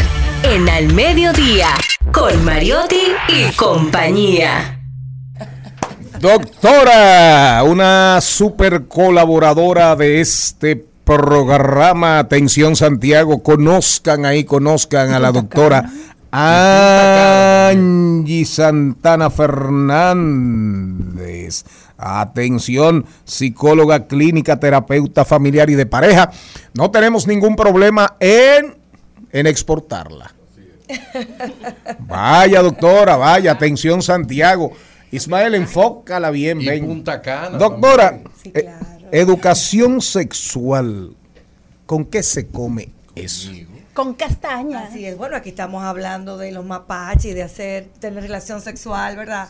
Sin amor y todo eso, o sea que el tema cae de lo más bien. El lo tema más que le encanta a Darían. Y en el mes de febrero. Claro que sí, señores, hemos visto eh, lamentablemente la semana pasada y la anterior situaciones que han pasado, eh, sobre todo una en específico, ¿verdad? Y mucho tiene que ver el cúmulo de eh, poca educación, eh, una cantidad de, de eventos de irresponsabilidad, movidos por la irresponsabilidad, y mira en lo que terminó. Eso fue un caso que, que eh, trascendió eh, porque la persona falleció. Sin embargo, ¿cuántos casos similares no estarán ocurriendo?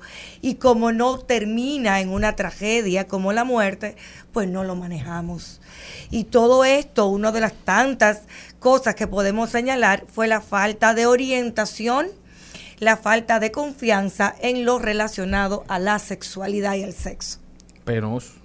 Doctora, entonces yo le voy a hacer una pregunta sincera, sincera. Si esa joven hubiese tomado clase de educación sexual en la escuela, ¿usted cree que, que ella hubiese hecho, doctora? Mira, no tan solo en la escuela, si hubiese tomado clase de educación sexual impartida de manera adecuada, hubiera tenido una ligera noción, un poco más de lo que tuvo, pero no tuvo ninguna. Pero la educación sexual es responsabilidad, como dice Celine, del hogar. Es una tarea de la casa, porque tú tienes que combinar la orientación sexual con un tema de confianza, apoyo y seguimiento que el, el contexto educativo, el plantel escolar no puede darlo, porque no es su rol, no es su papel, tú sabes. Eh, La educación sexual en la escuela puede, claro, dar señales muy por arriba, ¿verdad? Conoce tu cuerpo, eh, prevención, ¿verdad? Al abuso y demás, cómo funcionan tus órganos reproductivos, pero hay otros temas que tienen que ser abordados por una persona de confianza como mamá o papá.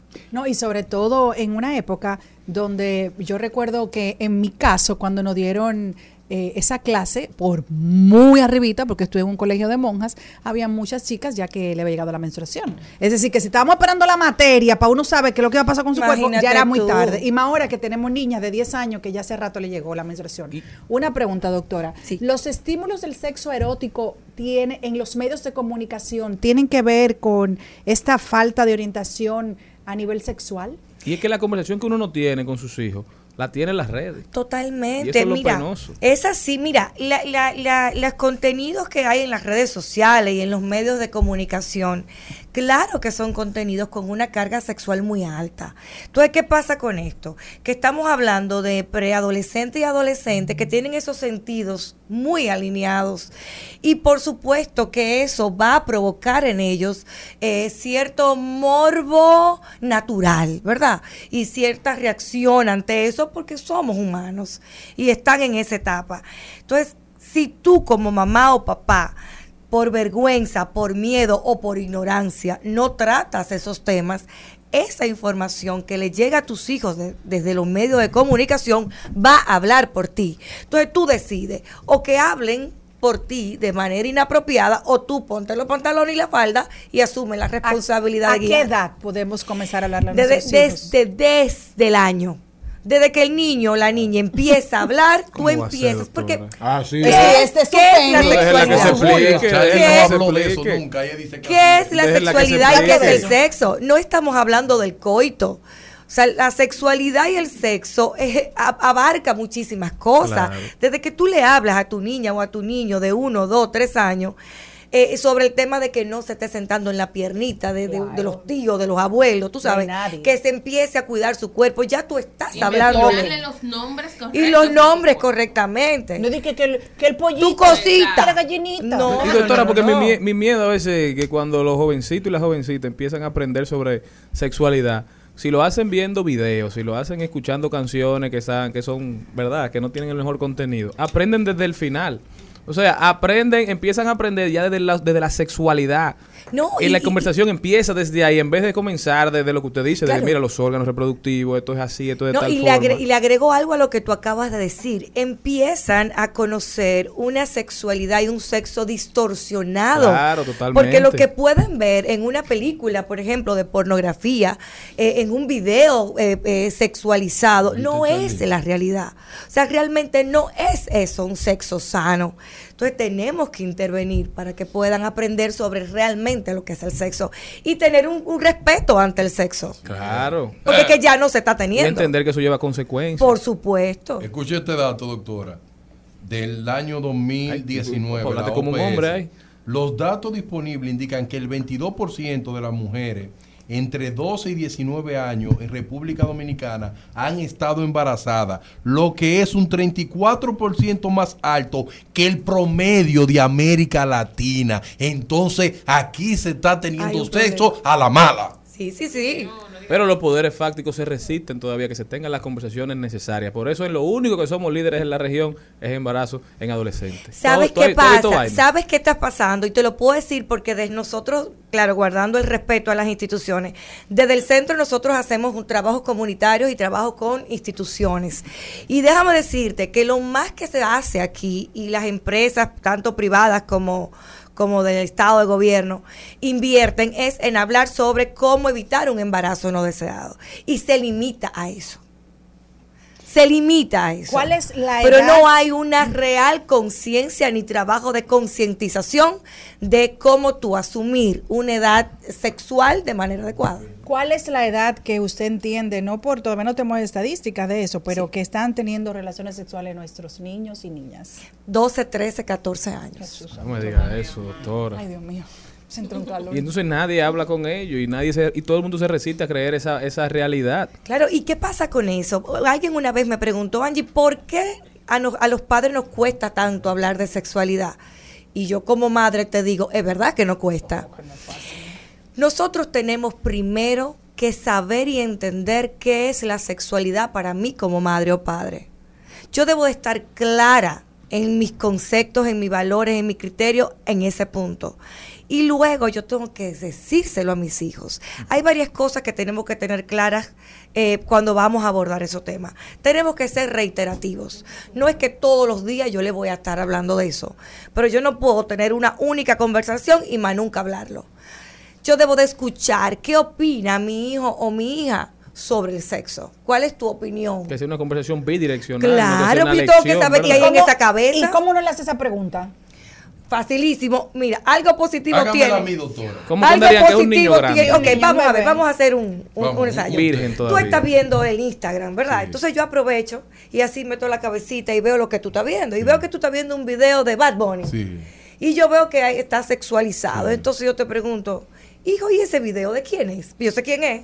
¿Quién es que está cantando? ahí? Bueno, mami, es, en la escuela todo el mundo habla de él y esa canción eh, me gusta, eh, el, el tití y que yo a toda le hice pi.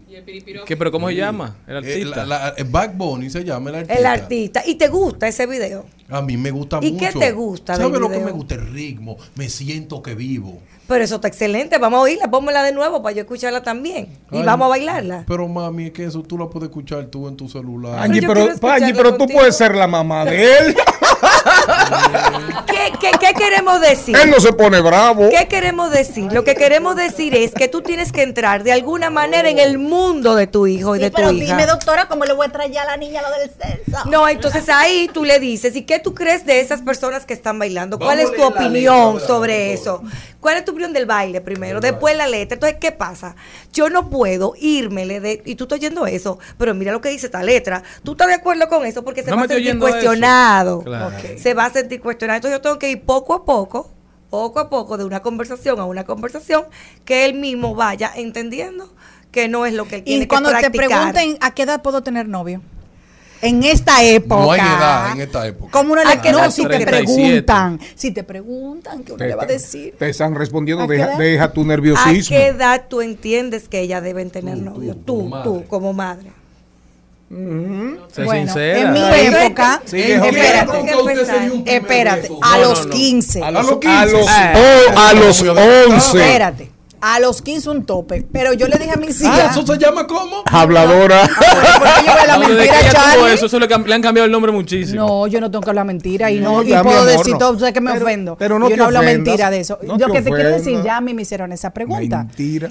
Y, y, Y se puso mala. No, yo no puse mala, yo saqué de abajo. Sí, así Pero- yo dije, yo dije, eh, yo dije, ga- no gallé. Eso fue el 14 de febrero. Y yo dije, bueno, en mi época, yo te he dicho que en mi época era los 15, pero ¿por qué tú me haces esa pregunta? ¿Ya tú, crees, ya tú quieres tener un noviecito? Muy bien. Bueno, alguien me, me dijo que si se puedo ser su novia. ¿Y qué tú opinas? Yo no estoy preparada para eso. Excelente. Wow, increíble. Ay, señor. Ay, yo dije, Llévala a la plaza de la bandera y dile que sustituyan una bandera por ella. Jesús Demasiada gente. entonces. Y entonces- pone, mira, en mi casa eh, No, bueno, sí, hubo, pero- porque tenemos que tener algo pendiente. No podemos como padres dejarnos llevar tampoco de los, de los tiempos. Bueno, que estos tiempos son distintos. Claro, claro. En mi casa, por ejemplo, mi hija que ahora tiene 22 años, yo le, le dije siempre, tú, yo te permito una relación formal Y a los también. 18. Oye. Porque es donde yo entiendo que tú vas a tener la madurez para manejar las responsabilidades de una ¿Y relación. cuándo usted se dio cuenta que ella no le hizo caso? Y déjame decir, no, sí me hizo Sí, caso. A lo mejor me engañó. Y Una estrella. Sí, sí, educación. sí, sí, sí. Una estrella. Sí, sí, sí. Y realmente sí me hizo caso, pero yo la fui llevando. Pero también yo le decía, la flexibilizaba. Si tú entiendes que tú estás preparada para tenerlo antes, pues yo estoy aquí. Claro. O sea, es- eh, por eso digo, tú tienes que empezar desde que tus hijos estén chiquititico, chiquititico. Si empezaste la, pre- eh, si esperaste la preadolescencia para empezar a hablar de sexo, Oye, tú estás tarde, pero ya saben solo le vas a hablar del coito y de no te ¿Qué dejes poner la mano aquí, no te dejes poner la Empieza mano por el allá. final y no por el principio. Pero por supuesto, mi querido. Doctora, y, verdad ¿eh? que usted está consciente que es uno, cualquiera de sus dos hijos tienen un problema, van a ir donde usted para contarse. Claro, y, y han tenido, han tenido, y yo Ah, estoy ahí. ah, A mí el varón me ha levantado en la madrugada, mami, tengo un problema, estoy asustada. Y ahí yo le digo, porque... Y ese es un buen hombre, ese. Sí, sí, sí.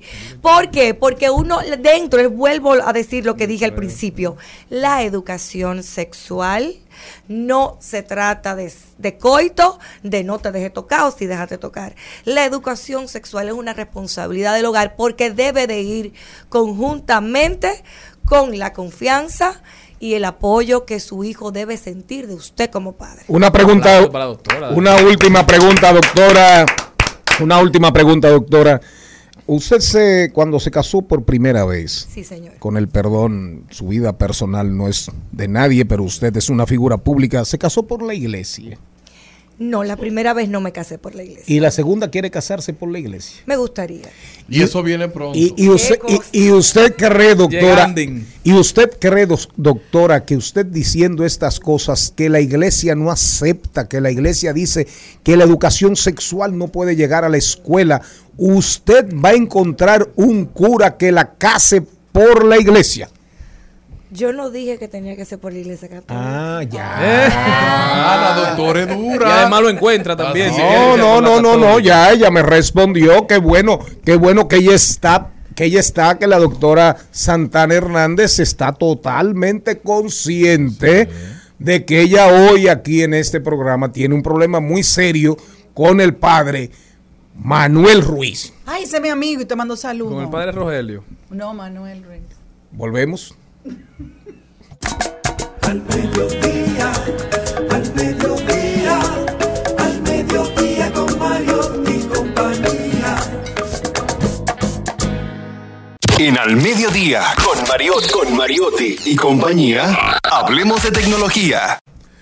Oiga lo que está pasando con Meta, la empresa matriz de Facebook e Instagram y también de WhatsApp. Está probando un servicio de suscripción llamado Meta Verified, o sea, verificación Meta, que permitirá a los usuarios pagar para obtener la verificación de sus cuentas.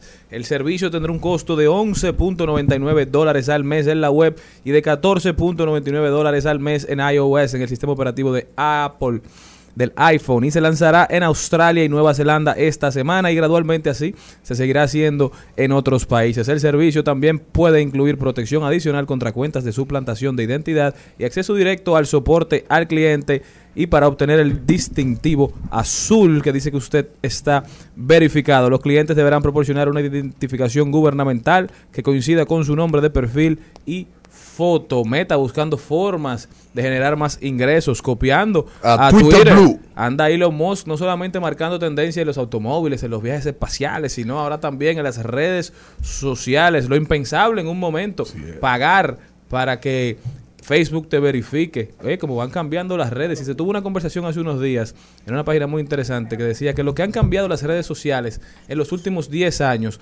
no, no es nada para lo que van a cambiar en el próximo año. Es decir, que en 10 años las transformaciones que han sufrido las redes sociales o que han vivido las redes sociales no van a significar nada en comparación con las transformaciones que vienen este 2023, cambiando radicalmente la manera en que interactuamos y la manera en que interactúan con nosotros. Solamente hay que leer un libro que se llama La Singularidad. Así es. No, y Weapons of Mass Pero- Destruction también. Pero también a veces uno emite juicios. Por ejemplo, el tema de las reducciones de las grandes big tech, de las grandes empresas Claro, tecnológicas, es verdad, es verdad que hoy en día hay amenazas. Porque hay, hay algunas que han tenido pérdidas, que han tenido que, que reca- eh, rebajar empleados. Todas menos Apple han hecho de, de- Los costes. de- despidos, despidos. Pero hay que traer a Liliana Rodríguez, porque Liliana tiene un enfoque muy bien enfocado. Ya Liliana estuvo Valia- hablando de ese tema. No, no, eh, ella vino ya habló de ese tema, de básicamente por qué las grandes empresas tecnológicas han tenido que llegar ahí. Pero lo que, lo que sí hay que decir es que en la línea de lo que usted plantea, cada día los grandes estados, las grandes potencias, que son las grandes consumidoras, las que mantienen el grueso del dinero de esas grandes empresas, también quieren poner más frenos, quieren poner más frenos, porque la clase política comienza a ver ya, hace tiempo, hace 10 años, que comenzaron a ver estas grandes empresas tecnológicas como una amenaza, como una amenaza para que estemos claros. si seguimos dando poder, veremos un Cambridge Analytica, analítica, veremos todas estas manipulaciones de Filipinas, de Irán, eh, Turquía, Orbán en Hungría, en fin. Otra primavera árabe. Otras primaveras árabes, así es, y cualquier cosa. Y las tecnológicas, soltando por ahí, permitiendo que cualquiera se levante, se haga un influencer, se haga un youtuber súper famosísimo, y cuando viene a ver, Ese tipo, como dicen ellos, es presidente de la República o un dictadorcito. Así mismo. Así es. ¿Por dónde arrancó Bukele? Aparte de la Las alcaldía. redes sociales. ¿Por dónde? Por las redes ¿Por sociales, dónde arrancó? Por Twitter. ¿Por dónde arrancó Bukelito? Por Twitter. Estás escuchando Al Mediodía con Mariotti y compañía. Seguimos, seguimos, seguimos con Al Mediodía, con Mariotti y compañía. No bastan los sentimientos, yo que le pongo una estrella a sus pies y ella me dice lo siento, sin amor. Hoy estamos a ritmo de típico, el merengue más popular, el merengue más popular del, del Cibao, la línea noroeste. Hoy estamos Premium 101.1 para Santiago y todo el Cibao central. Vamos a recibir, hay un POU que le están dando Pau Pau. En este programa hubo un POU que ahora le dan Pau Pau con una reforma policial que ni es policial ni es reforma. Pero este programa ahora le da la bienvenida al ritmo de clave. Pou, pou, pou, pou, pou, pou, pou, pou, pou, pou, pou, pou, pou. Rodolfo, ¿cómo estás? Mi gente querida, todo muy, muy bien. Aquí en un día feriado en los Estados Unidos. Rodolfo. Sí, sí. Rodolfo, vamos a arrancar temprano. Tú que eres un hombre conocedor de las realidades del imperio, del imperio. Arrancamos con una información, no sé si te va a gustar. Hoy Biden aparece en el va, va para Ucrania, ¿verdad? Va a anunciar allá una ayuda multimillonaria, una más. Ya la hizo. Una más. Que comprueba claramente que la guerra de Rusia no es contra Ucrania, es contra la OTAN. ¿De acuerdo? Sí, de acuerdo. Las denominadas, como dice Noam Chomsky, las denominadas guerras sustitutorias. Que en vez de fajarse Rusia con Estados Unidos, China con Estados Unidos, se meten todos en Siria, se meten aquí, se meten allí y se matan entre ellos, pero ellos no existen. Perfecto. En ese caso Rusia está involucrada, ¿de acuerdo? Por un, tema de espacio vital. Ahora, ahora, ¿qué pasa? La información que sale de este señor, eh, de- del señor este premio Pulitzer, eh, se llama Simon, Simon, es que se llama, que no recuerdo exactamente el nombre, denunciando, diciendo con datos, todas las grandes cadenas del mundo dicen, Biden autorizó la destrucción en el Báltico del gaseoducto del, ga- del gaseoducto 1 que llega a Alemania y también promovió la destrucción del 2 y lo aprobó. Y dan todos los detalles de dónde son los buzos que entrenan en Panamá City y en la Florida, que dependen de la Marina y no del Comando Conjunto Especial que maneja las fuerzas especiales, que si hubiesen sido fuerzas especiales hay que pedir un permiso al Congreso y anunciarlo, hacerlo saber por lo menos con ocho días de antelación en la Cámara de Representantes y en el Senado de la República. En fin, ¿cómo está eso en Estados Unidos para que comencemos por ahí? Wow, este, me confirma con, tu presentación de que en Estados Unidos es verdad que todos vivimos dentro de una burbuja. Eh, si no es que estamos leyendo los periódicos, ya sea el New York Times, el Washington Post, el mismo Los Angeles Times, en realidad no, no conocemos de esa noticia. Esa noticia no se presenta en las pantallas de televisión, no se presentan en los noticieros de cable, ya sea Fox, ya sea CNN o sea MSNBC, incluso ni el mismo Bloomberg que estamos viendo ese tipo de noticias, eh, porque no es una noticia que capta ojos. Es una noticia difícil de procesar, es una noticia especializada que a lo mejor la veremos en programas como 60 minutos este próximo domingo, la veremos en otros programas especializados, pero en realidad la gran parte de los Estados Unidos no lee los medios de comunicación que tienen ese tipo de información y tienen el análisis que usted acaba bien de presentar. Ahora bien, conociendo eso, los poderes dentro de Washington sí están claros con que ellos han sido partícipes de, de, si se quiere, del escalón, la forma en la cual esto se ha escalado, ¿verdad? Y que también tienen que ser eh, parte de la solución. ¿Y cómo es parte de la solución? Aunque hay un problema con que Putin no acaba de definir cuál es su salida de esta carretera de guerra en la cual él ha, optado por, ¿verdad? por entrar de lleno, eh, eh, los Estados Unidos tienen que crear la condición para que él pueda salir, no solamente, vamos a decir, no victorioso, pero sí con, por medio de un de un mecanismo diplomático. Yo no lo veo aún sucediendo. Incluso creo que si Biden va a aportar o va, los Estados Unidos de alguna forma va a aportar al, conflicto bélico, tiene que hacerlo para solucionarlo, no para extenderlo dos meses más. Y creo que a lo largo de un año, cuando comenzamos a conversar esto hace un año por radio, yo decía que yo dudaba que los, rusos estarían dispuestos a durar más de tres meses en este conflicto, porque no poseen los recursos necesarios para, para sostener un, armamento de este tipo, es decir, un pelotón eh, como el que han querido diseminar por encima de, Ucrania. No lo tienen, no tienen los recursos eh, heroicos, no tienen los recursos de comida ni abastecimiento, ni mucho menos de, de, de, de, fuerza militar para poder hacerlo, al punto de que hoy día están sacando eh, muchos de sus soldados que tienen ahora en, en, el terreno son personas que están extrayendo de las cárceles. Rodolfo. Hay, hay, una situación que creo que se va a definir lo propio. Uh -huh. No, no, pero eh, solamente para que nos ubiquemos y ubicar a la audiencia, el periodista se llama Seymour Hersh. Eso está en noticias francesas, eso está, ha caminado, ya tiene como 20 horas, 24 horas que ha recorrido el mundo. Es bueno que confirmes la información. Es un ganador del, de un premio Pulitzer, escribió un libro en el 2016 diciendo así asesinaron a Bin Laden. Parece que vive investigando y persiguiendo acciones del gobierno norteamericano. Ha escrito muchísimos libros y se comenzó a ser famoso, famoso, famoso con la famosa matanza de My Lai en Vietnam. Por eso recibió un premio Pulitzer el señor Seymour Hersh. ¿De acuerdo? Y él hace referencia, para salirnos de ahí, para que tú investigues, él hace referencia a que eso no es reciente. Él dice la información sale ahora pero eso tiene más o menos desde que Rusia comenzó a amenazar con invadir a Ucrania, se comenzó a preparar y se hizo antes de que Putin, o más o menos coincidiendo con la invasión. Ahora, ¿qué dicen en los Estados Unidos ya finalmente? Biden en Ucrania, la escalada. ¿Qué dice el Congreso?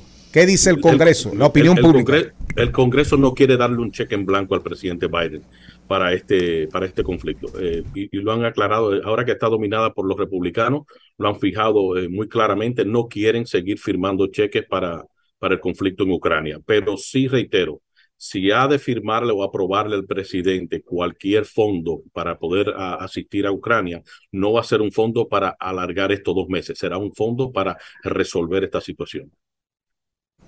Rodolfo, ¿cómo estás? Hoy vemos noticias que las, las, remesas recibidas por el país en enero ascendieron a 802 millones, el equivalente a un 5.6 del crecimiento interanual respecto a enero de 2022, es decir, 42 millones más y 9,2 millones de dólares adicionales con relación al 2021. ¿Cómo crees que está el Estado dominicano agradeciéndole este enorme aporte que hacen a nuestra economía a la diáspora y no solamente agradeciéndole, sino tratando de que se mantenga en el tiempo, aun claro. cuando las personas que les envían esas remesas van envejeciendo, muchas van falleciendo sí. y se van perdiendo sus sí. vínculos primarios de la diáspora con sus familiares en República Dominicana, que es algo que no podemos negar. Mira, yo, le, yo escribí en el periódico El Dinero el año pasado, en marzo, de que las remesas estaban llegando a su pico y hay que ver cómo, cómo visualizamos ese comentario. Y es que, bien, comparativamente con el año pasado, que fue un año donde declinó increíblemente la remesa desde hacia República Dominicana. Sí, este año vamos a mostrar a lo una mejoría con las cifras del año pasado, pero no obstante, nosotros ya estamos llegando a nuestro pico. Y, y cuando digo nuestro pico, no solamente es a la cifra, hay que, hay que medir su importancia sobre el Producto Interno Bruto y qué representa eso. Y la economía de República Dominicana está creciendo de una forma tan acelerada que la única forma que las remesas pueden ser significativas es si siguen, si más dominicanos eh, comienzan a emigrar desde eh, República Dominicana hacia Estados Unidos y comienzan a crear una nueva primera generación de inmigrantes. Yo no veo eso sucediendo, son más los que están naciendo aquí que los que están llegando. Por ende, nosotros estamos, si no estamos cerca del pico, yo creo que el año, el año antepasado fue, eh, es la última vez que vamos a ver 10 mil millones de dólares. Tienen que suceder otros factores de, carácter migratorio, tienen que suceder para nosotros mantener y sostener esa cifra. Pero creo que a largo plazo, eh, nuestra incidencia sobre el PIB no es tan influyente. Por eso insisto a los dominicanos en el exterior, no utilicen la remesa para medir su capital. Ustedes superan eh, casi un 90%. Las remesas solamente representan el 5% de la riqueza de la diáspora, pero todavía las autoridades actuales y las autoridades políticas consideran y han valorado ese, ese gran capital y patrimonio que poseemos nosotros en el exterior. Rodolfo, una última pregunta. Rodolfo Pou, colaborador estelar desde la Florida. Rodolfo, conocedor de la diáspora de la diáspora dominicana, la situación del presidente Carter, ¿cuál es? Bueno, yo creo que el presidente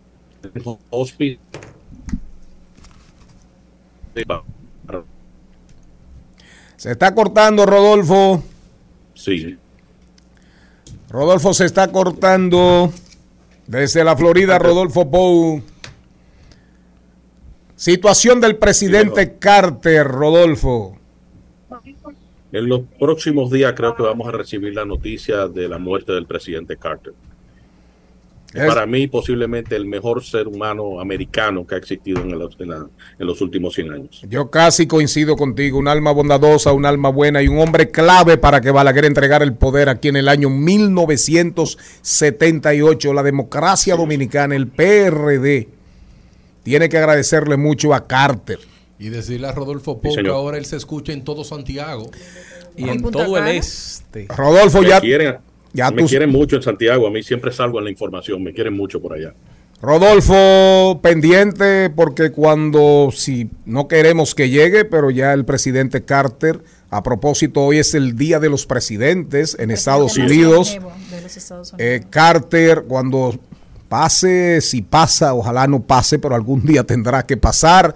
Esperamos que hagamos contigo un breve recuento de esa vida extraordinaria. Coincidimos contigo, uno de los presidentes más humanos de los Estados Así es, Unidos. así es. Despedimos a Rodolfo Pou. Pou, Pou, Pou, Pou, Pou, Pou, Pou, Pou, Pou, Pou. En Al Mediodía, con Mariotti y compañía, estamos doblando calles y enderezando esquinas. Y ahora, doblando calles y enderezando esquinas. Hernán Paredes, en un segmento denominado, ya ustedes lo escucharon. Yo quiero comenzar contigo, Hernán. Como tú sabes un poquito, ahí anda en las redes sociales una mujer muy bonita, muy bonita, muy bonita, que dijo, a mí me dieron la licencia por linda. A usted se la dieron por linda. Ni por fea tampoco. Ella no tiene. Qué abusador. Claro que tengo que tener licencia, Ah. Y una pregunta, doña Celine, señorita Méndez. La del, la del primer beso a los 15 años. No me lo Celine perdoné. ni fue, se la llevaron. No, eso no es Se verdad. la llevaron. Eso no es verdad. Tú sabes que yo siempre he sido intensa y yo le dije a mi papá desde los 14 que quería manejar y yo tenía mi licencia de menor, la que le dan sí. el carnet, que es a- con, con una acompañante El carnet de aprendizaje. El de la 16 años, a los 16, tenía que andar con una persona que tuviera licencia y de una vez tuve mi licencia a los 18. Es- En el caso de Celine coincidió el primer beso con el mi carnet de aprendizaje. Es verdad. Eso fue lo que certificó ese beso. Claro, entonces No. cuando le dieron el carnet y la licencia, ella entendió que era una licencia para besar, y no para manejar. Ay, Dios. Muy buenas, muy buenas tardes a todos. Para mí un placer estar aquí en la silla de Jenny Aquino. ¿Cómo Sí, usted le dice a ella? La, la hiedra de eh, siete. eh, la hidra La de hidra. siete cabezas. El escorpión, la escorpiona de este programa. Mire, Jenny Aquino. Yo vi el caso de la influencer. De hecho, ya el Intran emitió un comunicado respecto a este caso. Pero yo vine a hablar, pues la audiencia pidió que habláramos de señales de tránsito. No, no, habla de eso, habla de y eso. Yo entre soy- ellas especialmente el semáforo. Yo ¿Por te, me- yo te metí ese chismecito ahí. Porque está de pues. El significado de los colores. el significado de los colores, sobre todo el, ama- el amarillo. Sabemos el rojo y el verde para qué son. Pero No, aquí el dominicano tiene problema con el color amarillo. Entienden que es, dale acelera, para allá. Acelera. Pero ¿qué creen ustedes? ¿Para qué es el color amarillo? Parar, precaución. No sabe, tiene una-. Que Bueno, ya Para parar, para rojo. detenerte, para Ya, anunciar que viene el rojo ya, no para acelerar, como creen muchos. aquí. Yo entiendo que para tú saber que ya tiene que cambiar lo que tú estás haciendo. Si estaba acelerando, frena. Claro. Bueno, por suerte, no Hepa- tenemos- hepatitis. por, por suerte no tenemos que debatir el tema porque está establecido en la ley. Qué bueno que tenemos una ley buena, que es la ley número 63-17 de movilidad, transporte terrestre, tránsito y seguridad vial. Aquí se establece que el color amarillo es para usted detenerse, excepto cuando ya usted está sobre la línea de pares, Claro. que es la línea que está antes del cruce de peatones, o ya la sobrepasó. Ahí tiene que seguir. Pero lamentablemente nos encontramos a veces hasta con agentes de tránsito que no saben esto. Y te ponen la multa a pesar de que tú, tú no te puedes parar en medio de la intersección. Claro. A mí, la única multa, única multa, multa que- que me han puesto a mí en los últimos ocho años fue por eso. Era un tapón, ya yo ta- estaba sobre la intersección, tenía que continuar. Y traté de explicarle a la gente de tránsito y él no me hizo caso. Me demostró que no, no dominaba la, La ley, ley. No, la no. ley de tránsito. La historia del semáforo es bastante interesante. Esta, esta señal de tránsito, la primera se utilizó en 1868 en Londres. Eh, lamentablemente esta primera, este primer semáforo era de, de- de gas, explotó, Oh. hirió gravemente al ¿Cómo policía, sí, frente al Parlamento de Londres. Y no fue hasta mil, hasta inicio del siglo XX que se retomó otra vez el semáforo, el semáforo, aprovechando la electrificación y era una necesidad por el uso masivo de vehículos. En República Dominicana, gracias a Dios, tenemos un reglamento de señales de tránsito porque antes de la ley número 63-17 lo que había era un manual de obras públicas de 1983, eh, eh, una normativa un, poco más reciente, pero era insuficiente. No, no teníamos un reglamento de normas de tránsito, me parece que está en consulta pública todavía, pero es muy bueno, aquí se clasifican las señales de tránsito por su utilidad, por, su, por sus características, pero establece un estándar homogéneo para esto, porque recuerden que entre los factores fundamentales que producen accidentes de tránsito, la vía te causa entre un 15 y un 30%. La vía. Y las señales de tránsito tienen mucho que ver con esto. Repítelo, por favor, la vía. Es decir, no el conductor, Hay, hay sino la propia vía induce, conlleva a accidentes por desperfectos, por Claro. problemas técnicos de construcción y por el tema señalización. Claro, en otras participaciones, lo hemos dicho aquí, hay tres factores fundamenta- fundamentales que te causan los accidentes de tránsito. Factor humano, que te produce entre un 70 y un 92% de los accidentes, por mucho el mayor. El factor vía, entre un 15 y un 30, y el factor ve- vehículo, entre un 5 y un 10. Ahora, esto en países, estos datos, para países que están Sí. bien se- señalizadas las calles, que se hace inspección técnica vehicular, probablemente aquí es- es mucho más alto. Para países. Hay un tema que a mí me preocupa, a- a- a- hablando de... De- diría un dominicano pesimista como Darían Vargas, eso es para países, pero él dice que esto no es país, es. que es un no. vecindario. avanzamos, Un poco. El Macondo dominicano le dice. no él. tan rápido como queremos, pero avanzamos. Eh, es importante eh, este tema de las señales de tránsito. Últimamente se han estado produciendo bastantes accidentes de tránsito en la autopista Duarte, que tradicionalmente es la carretera que más te produce muertos por tránsito y actualmente está siendo intervenida en varios tramos. Hay que revisar la señalización especial que tiene que llevar una autopista como esta, que está siendo intervenida simultáneamente en varios tramos. Hernán, una pregunta. ¿Y la confusión que tienen las personas con el color naranja? Sí, porque hablase del amarillo. El amarillo es preventivo, ¿verdad? Es que el mismo. Eh, eh, es lo mismo. Ah, Olvídense eso es lo mismo. tono. Sí, es el mismo. Es que Sí, pero la gente no está confundida. Por ejemplo, que la gente lo asimila a su, a su conveniencia. ok. Entonces la Y gente si lo que usted entiende es es que no sabe si cuál te agarró amarillo, tú aceleras. Pero aquí todo el mundo sabe que el amarillo significa que viene el rojo y el rojo significa Debería pare. ser amarillo. Mira, yo vi en San Pedro que instalaron unos semáforos que el verde parece azul. Sí, eso pasó el verde tiempo. parece azul. Por eso hay que respetar, como LED. por eso hay que respetar el reglamento de normas de tránsito, porque incluso tu cerebro está con, está acostumbrado al verde. Claro, lo asimila La diferente. primera vez que yo vi ese semáforo me confundí.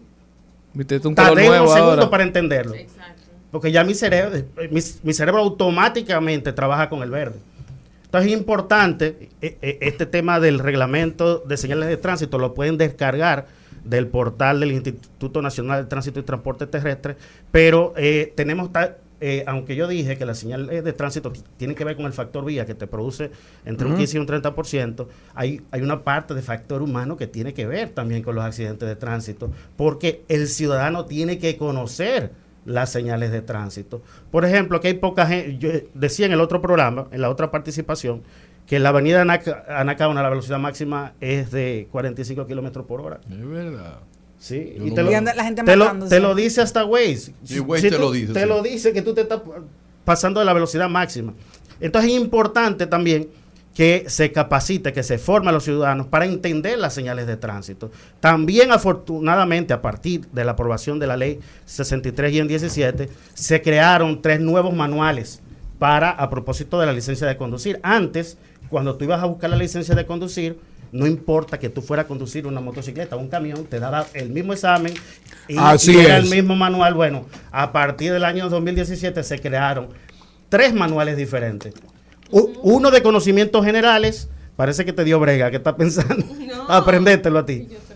Bueno, uno de conocimientos generales y luego entonces otros tres de conocimientos específicos para los diferentes tipos de vehículos de motor. Si es motocicleta, si es vehículo liviano o si es vehículo pesado. Y dentro de esa nueva formación al conductor se incluyó los nuevos estándares en materia de señalización de tránsito en República Dominicana. Hernán, gracias. Hernán Paredes, doblando calles, enderezando esquinas. Hernán es nuestro experto en tránsito terrestre. Siempre estará con nosotros una vez por semana. Gracias a toda la gente de Santiago, Gaby. Promuéveme a Hernán, promuéveme a Hernán. Gracias a toda la gente de Santiago y el Cibao Central que nos recibieron por Premium 101.1. Y Vamos a entrar a la Altagracia cuando Fernando Placeres deje de engañarnos. Hoy no estuvimos por ahí por la Altagracia, ¿eh? Para que sepamos porque no nos no se conectaron. Atención Fernando Placeres. Mañana Darían Vargas, Charles Mariotti tercero, Celine Mensa. No, tú no vienes mañana. No, mañana grabo. Bueno, pero mañana aquí estaremos. Eh, esperamos sus recomendaciones a toda la gente Su del Cibao que nos escuchó. ¿Verdad? Retroalimentennos. Hasta mañana, si Dios quiere. Pueblo dominicano. Hasta aquí, Mariotti y compañía. Hasta aquí, Mariotti y compañía. Hasta mañana.